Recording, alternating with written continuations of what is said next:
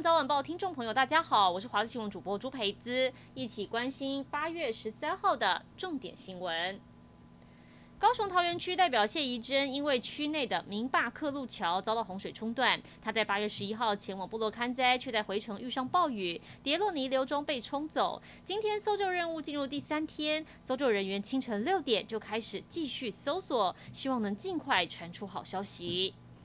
防疫要落实，夜市也不例外。宜兰清沟夜市有个打弹珠的摊位，相当引人注意。摊上用来防疫的隔板全都是历届选举看板裁切自制，上面还有不少竞选标语，有的喊守护，有的喊抢救，让民众被这些标语包围，打起弹珠来，好像也有人在旁边帮忙打气。原来这些都是之前做活动包场时留下来的，没想到现在派上用场，节省开支又防疫，也成了夜市焦点。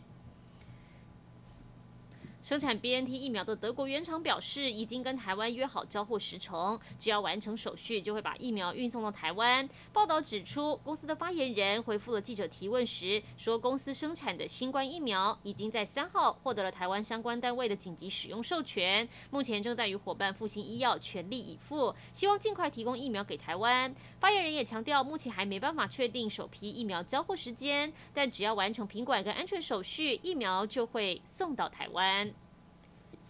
俄罗斯西南部城市沃罗涅日昨天惊传公车爆炸案，当时车上客满，载有三十五个乘客，至少一死十五伤。路过车辆行车记录器恰巧拍下爆炸瞬间，画面上整个公车车身向外爆开，非常可怕。当局初步调查认为是车顶上的气瓶爆炸，没有迹象显示是恐怖攻击。但地方政府要求所有公车司机之后必须提醒乘客要注意车上有没有可疑物品。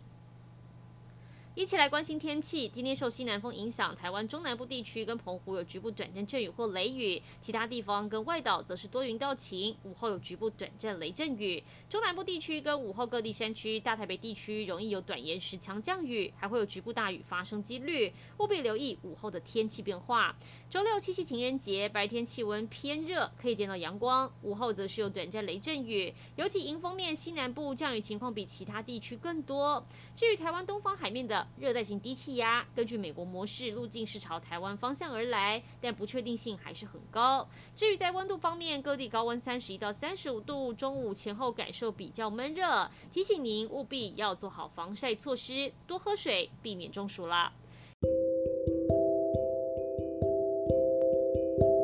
以上就是这一节新闻内容，感谢您的收听，我们再会。